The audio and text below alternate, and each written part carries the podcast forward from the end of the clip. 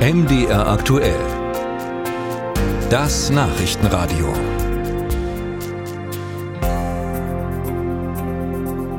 Und in dieser Woche geht's ja los mit den Ferien. Zuerst in Sachsen-Anhalt, dann auch am Wochenende in den anderen Ländern. Viele werden ja mit dem Flieger in den Sommerurlaub starten. Und vielleicht erinnern Sie sich, im letzten Jahr herrschte an den deutschen Flughäfen da ziemliches Chaos.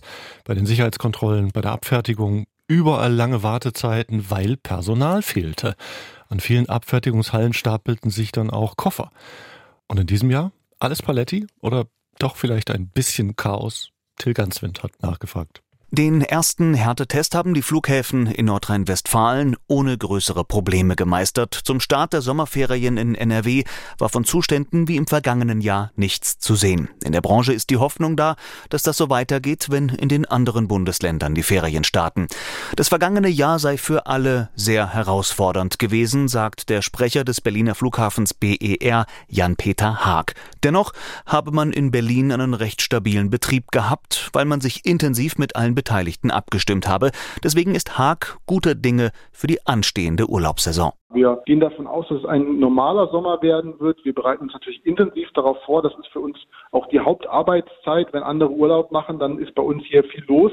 So soll es auch sein. Darauf freuen wir uns. Darauf bereiten wir uns hier als Flughafenfamilie mit allen, die dazugehören, vor. So seien die digitalen Angebote am Flughafen nochmal ausgeweitet worden, sagt Haag also zum Beispiel den sogenannten BER One-Way, die Terminbuchung für die Sicherheitskontrolle, da sind die Kapazitäten auch nochmal aufgestockt worden. Das heißt, hier hat man volle Zeitkontrolle, weil man muss sich nicht in die Schlange stellen, sondern man bekommt schon seinen Termin, wann man in der Sicherheitskontrolle dran ist. Auch am Frankfurter Flughafen hatte es 22 gewaltig gehakt und auch hier hat man nachgebessert.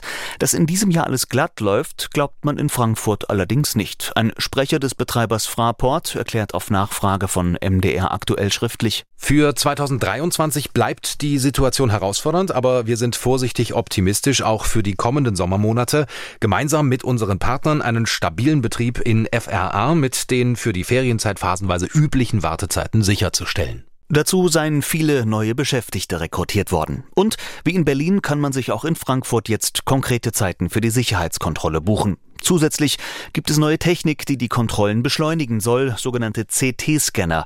Flüssigkeiten und elektronische Geräte können bei den neuen Scannern im Handgepäck bleiben. Eine Neuerung, die auch die Sicherheitsdienstleister begrüßen.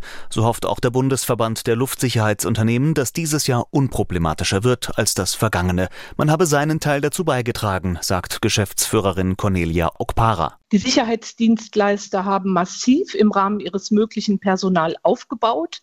Aufgrund des Fachkräftemangels, der überall herrscht, natürlich eben nur in gewissem Maße. Es hätte mehr Personal sein können. Und so müssten Passagiere trotz aller Bemühungen damit rechnen, dass es bei starkem Andrang zu längeren Wartezeiten kommen könnte. Musik